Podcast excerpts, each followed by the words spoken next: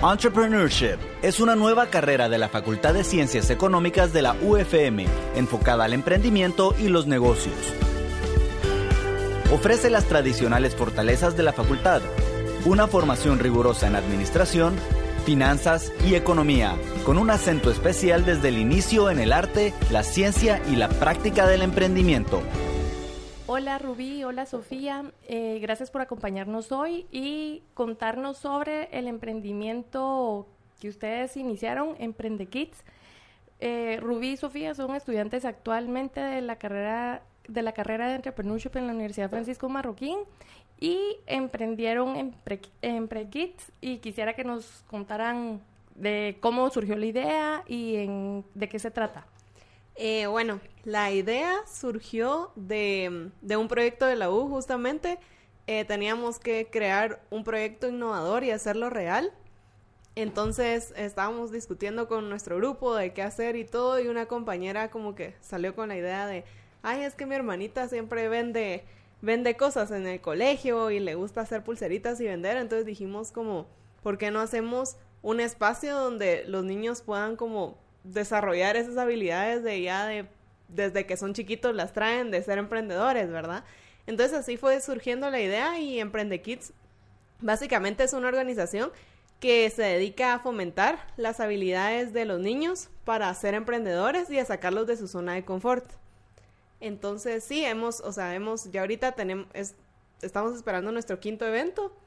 Eh, hemos hecho markets y talleres. Entonces en los markets los niños crean ellos sus productos, ellos tienen su espacio, los venden y, y pues ahí hemos estado en los talleres, les damos como herramientas que nosotros conocemos de emprendimiento, pero las adaptamos para niños. Entonces así ellos desde pequeños no, no pierden como esa chispa de emprender, sino que la, la desarrollan para que cuando sean grandes ya sean super pro emprendiendo, ¿verdad? Y cuéntanos, Rubí, eh, ¿En qué clase fue que hicieron ese proyecto y en qué año de la universidad? Ustedes actualmente están por cerrar la carrera.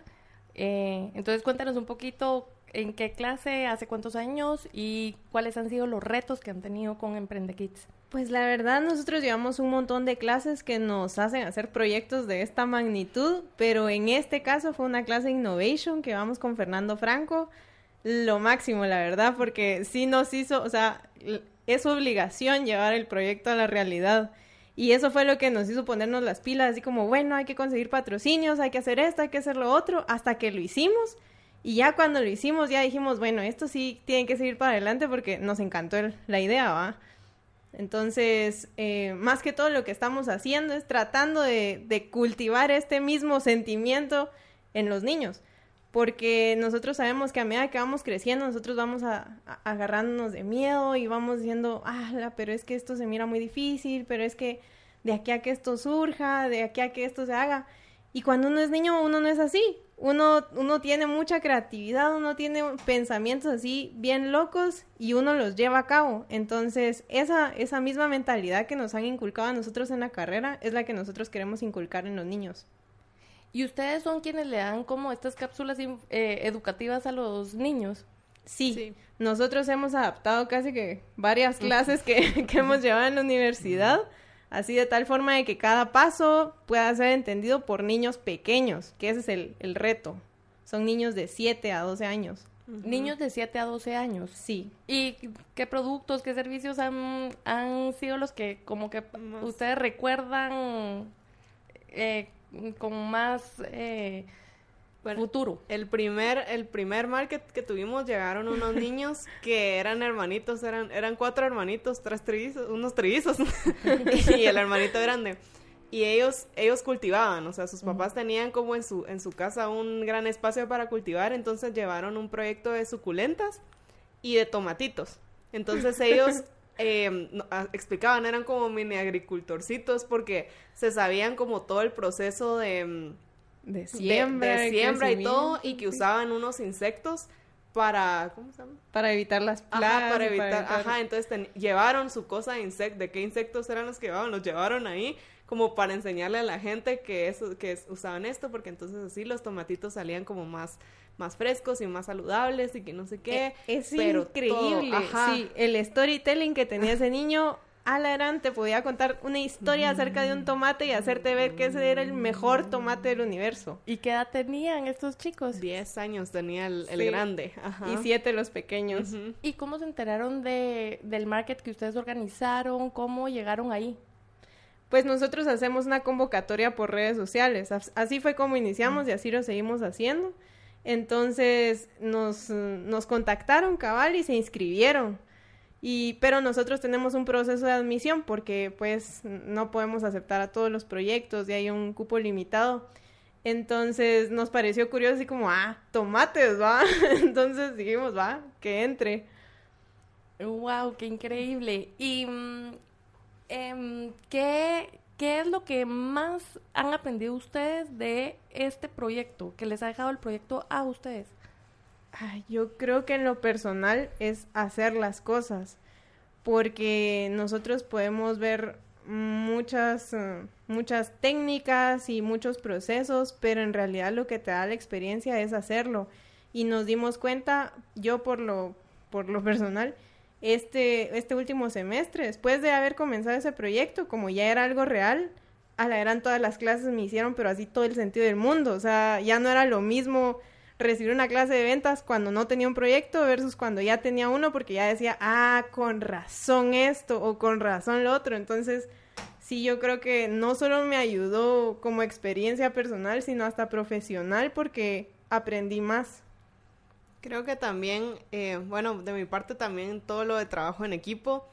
Justamente el, el año pasado llevamos una clase de People and Teams que, que sinceramente ha sido como de las mejores clases que hemos llevado. Y, y, y nosotros somos, o sea, somos un equipo de cinco personas y somos diferentes. O sea, nos hemos dado cuenta que somos diferentes, hemos tenido problemas, hemos tenido como problemas para ponernos de acuerdo, pero lo hemos como sacado adelante. Y creo que sí, o sea, eso ha sido como un, un reto ver cómo nos integra, o sea, cómo nos complementamos todos con, con lo que sabemos hacer, ¿verdad? Puntualmente, un aprendizaje que haya sido muy, muy valioso de la clase de People and Teams en cuanto cabalmente el manejo del equipo. A la gran, solo uno. Ay, Yo creo que aprender a reconocer las habilidades de todo tu equipo. Muchas veces nosotros nos centramos tanto en nuestras habilidades y decimos, no, pero es que yo, pero es que yo. Y nos olvidamos que los demás tienen habilidades muy valiosas y que sin ellos no puedes salir adelante como el proyecto debería de salir adelante. Entonces, al final el proyecto no es solo tu esfuerzo, es la suma de todos los esfuerzos. Entonces, darle ese valor y ese reconocimiento a cada persona creo que es muy valioso. También como nos enseñaron hasta como cuatro en específico, que creo que una persona puede ser una mezcla, que fue lo que nos enseñaron, pero de cuatro personalidades que, que se pueden tener, entonces saber identificarlas y saber cómo, cómo trabaja cada una de las personalidades, creo que, que es bastante, y nos ha sido bastante útil para saber cómo, cómo manejarnos entre nosotros. El rey, el bufón, Ajá. sí. ¿Y ustedes por qué decidieron estudiar entrepreneurship? Yo, va. Eh, bueno, yo fue porque em, la verdad es de que cuando estaba buscando carrera no, no había algo como que me convenciera y luego encontré como entrepreneurship y cuando me contaron de qué era me encantó como la idea de, de poder aplicarlo a lo que a uno realmente le gusta y le apasiona. Entonces que aprendes un montón, o sea, aprendes muchas cosas y lo puedes guiar hacia el camino de lo que tú querés hacer en el futuro. Entonces eso, o sea, eso fue lo que me convenció de, de estudiar entrepreneurship.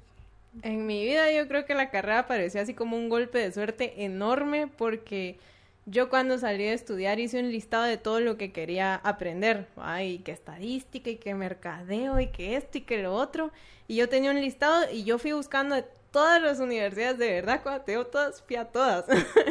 y fui buscando que como algún pensum que se pareciera al listadito que yo tenía de las cosas que quería aprender. Y no, o sea, estaban más o menos, pues no, no, no era todo lo que yo quería. Ala, pero encontré, o sea, por suerte, literalmente suerte, fui a la, a la universidad y me contaron de esta nueva carrera y yo como, ah, ¿qué? Porque me dijeron, sí, es que puedes elegir esto, puedes elegir lo otro y yo como, ala, eran, ahí estaba todo lo que, todo lo que quería estaba ahí, como que todo el listadito. Entonces sí fue acabar así como, esto está diseñado para mí. Qué bueno, que me alegro. Y ver cómo ustedes han puesto en práctica todo el conocimiento que han aprendido. Y como dicen, la mejor forma de aprender es enseñando, ¿verdad? Y ustedes eh, ponerlo en un nivel de niños, pequeños, ajá, y con toda esa energía que tienen los niños y lo que tú mencionabas de que para los niños nada es imposible. Entonces, tener la energía de los niños y a la vez también el conocimiento que han adquirido en la universidad. Ustedes, chicas, también fueron del grupo pionero que eh, asistieron a una experiencia en UFM Madrid. Cuéntenos un poquito de cómo les impactó esa experiencia eh, en sus vidas. Bueno, la verdad fue, o sea, primero yo, yo, yo no conocía Madrid, nunca había ido a Europa, entonces primero conocer, ir ahí, conocer un nuevo mundo fue, fue lindo porque Madrid es, es lindo, ¿verdad?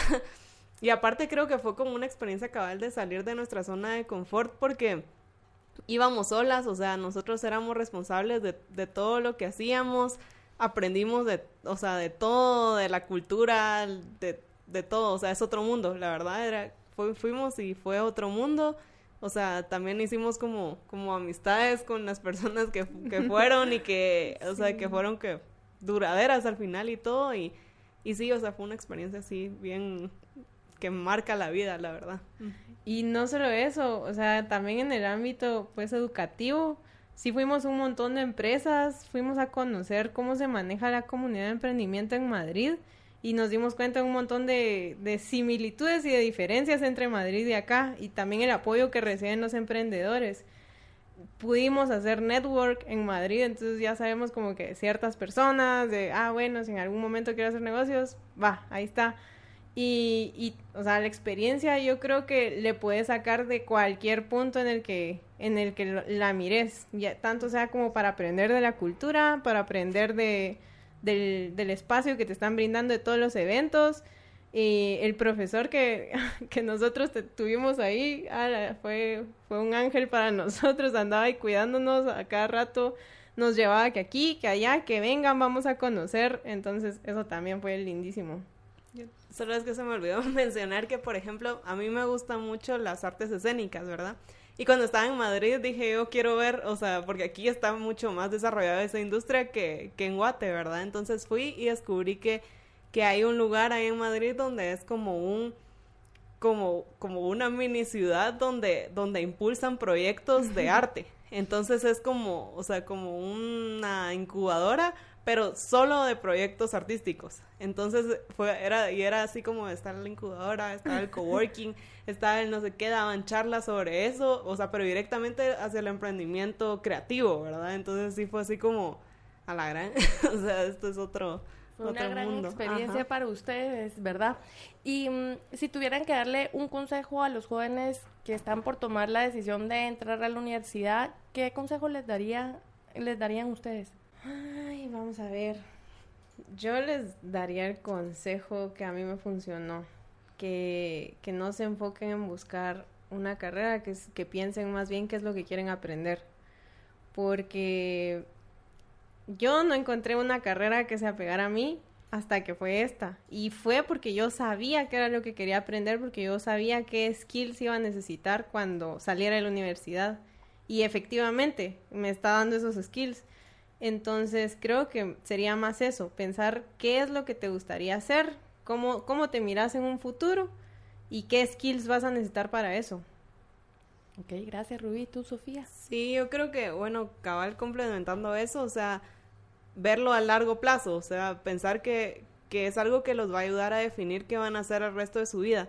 Entonces, que en qué se miran de verdad disfrutándolo el resto de su vida y en base a eso elegir qué les va a servir para lograr llegar a su meta. Gracias, Sofía. Y bueno, ¿qué, qué planes a futuro ven para Emprende Kids? Pues ahorita ya tenemos bastantes planes a largo plazo, tenemos eh, alianzas estratégicas con diferentes lugares y con diferentes empresas y esperamos empezar a, desarrollar ya un poco más un sistema, eh, más contenido educacional y pues eso es lo que queremos seguir haciendo, tratar de que esto no se quede solo aquí, sino que crezca. Sí, queremos llevarlo, pues habíamos pensado llevarlo a diferentes lugares de, de Guate, ¿verdad? O sea, ya no quedarnos solo aquí en, en la capital, sino llevarlos a otros lugares donde ya no lo han estado pidiendo y de ahí ver si lo podemos llevar más grande todavía, ¿verdad? Ajá. Bueno, justamente este es el próximo sábado 17 de agosto tenemos otro evento. Em, ya es como ya es nuestro quinto evento cabal y y ya tenemos bastantes niños inscritos, o sea, ya estamos como por cerrar inscripciones y, y pues, o sea, nos, nos impresiona tener como niños diferentes en cada evento, niños que, que regresan, o sea, que han ido y ver cómo han ido cambiando. Esta, en este último evento le añadimos algo de que no fue solo como el market, sino que vamos a hacer dos talleres como preparatorios para, para el evento, para que ya los niños como que no tengan tan seguro de qué van a vender y así, los, los ayudemos a que estén más preparados. Y hemos visto casos, o sea, niños, por ejemplo, uno de los niños que lleva varios eventos con nosotros, él a un principio pues no se animaba mucho a vender y se quedaba ahí y solo miraba cómo los demás vendían y nosotros como vení, pero salí, pero esto, pero lo otro. Y es increíble porque si lo miras ahorita, o sea, él empieza, él sale y él, hola, ¿cómo estás? Mi nombre es tal, yo te vengo a ofrecer esto porque esto, esto, esto y esto. O sea, el niño ha cambiado, pero ha sido un nivel extremo y nos emociona porque creemos que esto realmente les va a servir en, en su vida. O sea, si algo hemos aprendido de verdad es que las ventas son necesarias. No importa si sos un doctor, si sos un abogado, siempre te tenés que vender entonces, estas habilidades que los niños cabal están formando de salir, de hablar en público, de expresarse, de saber cómo vender un producto, de hacer storytelling de su producto, o sea, eso es increíble. Y se ha dado solo por la experiencia, porque ellos han tenido que ir, salir, salen de su zona de confort. Y estos talleres educativos que le dan ustedes a los niños, em, en esta ocasión dijiste que lo van a hacer previo al Market, Day, ¿verdad? Eh, ¿En dónde son los talleres? ¿Qué duración tiene? Eh, en este caso los hicimos, el market va a ser en Parque de las Américas y los talleres nos dieron espacio ahí para hacerlos también. Entonces fueron, este martes que pasó fue el primero, el otro martes es el segundo y tuvo una duración de hora y media cada, cada taller. Entonces ahí llevamos los materiales que necesitamos y todo, las mamás los llegan a dejar y nosotros ahí nos quedamos con ellos esa hora y media. La, ahorita que fueron estos talleres preparatorios, la, la vez pasada, como en febrero, en febrero, sí, hicimos un, un evento que fue así solo el taller, que fueron, fue como un intensivo, porque fueron dos, el fin de semana completo, toda la mañana hasta como las, desde como las nueve de la mañana a las dos de la tarde. Ese lo hicimos en el TEC y ahí sí tuvimos todo el día los niños trabajando, haciendo ¿Niños proyectos. ¿De qué edades dijeron que eran? De 7 a 12. De 7 a 12. ¿Y más o menos cuántos niños tienen en, han tenido en cada actividad? Como depende del espacio y del lugar en el que estamos, han sido de 15 a, a 20, a veces 12 porque era muy pequeño. ¿Y cuál ha sido uno de los principales retos que han tenido ustedes? Pues un reto puede ser, más que todo en los talleres, es trabajar, o sea, trabajar con los niños ya directamente porque tenemos que mantener, o sea, es totalmente diferente darle una clase a, a personas ya grandes que darle una clase a niños, ¿verdad? Porque los niños tienen, o sea, necesitan estar, ajá, necesitan estar activos porque si no se aburren y no se les quedan las cosas, se ponen a hacer otras cosas y así. Eh, nos hemos dado cuenta que ya, por ejemplo, en los markets, si no se aburren y están disciplinados, y están pendientes porque lo que quieren es vender, o sea, tienen como esa motivación. Pero en los talleres es como un poco más difícil encontrar qué hacer, entonces sí, o sea, las actividades que hacemos y todo, sí tenemos que tomarnos el tiempo de pensarlas para hacerlas bien dinámicas. Y creo que en los markets también lo complicado es el manejo de papás, de, de, que ellos siempre van a estar con la pena, pues porque obvio, sus, sus hijos están ahí vendiendo entonces, como a los hijos, los hijos también se ponen como un poquito más tímidos cuando están los papás ahí. No sé por qué sucede, pero sucede. Entonces, los papás se van a dar una vuelta y los niños vendieron cinco galletas en ese ratito. Eh, entonces, creo que eso también. Sí, también como manejar el tema de que, de que hay, hay cosas que tienen que aprender y que a veces con los papás es difícil darles a entender que los niños tienen que aprender eso. Por ejemplo, nosotros en los markets siempre llevamos jurado y el jurado califica ciertas características y damos premios. Además del dinero que se ganan en el market, damos premios a, a puestos que sobresalieron, a niños que sobresalieron en el market. O sea, nosotros creemos que es importante porque, o sea, es, es el, competencia, ¿verdad? ajá. Pero es, o sea, hay que darle, hay que enseñarle también a los papás eso y por qué es importante que haya esa competencia para que haya más desarrollo, ¿verdad? Y que a veces es difícil tocar esos temas porque todo todos los niños quieren ganar, todos los papás se, se enojan, cosas así. Y es que es parte de lo que tú dices, ¿verdad? Premiar el esfuerzo o esa excelencia. Y seguramente habrán niños que su producto, su servicio sobresale, por lo cual pues es merecido ese premio, ¿verdad? Y quisieran ustedes a futuro o ven la oportunidad de poder implementar este programa directamente en los colegios como parte del currículum.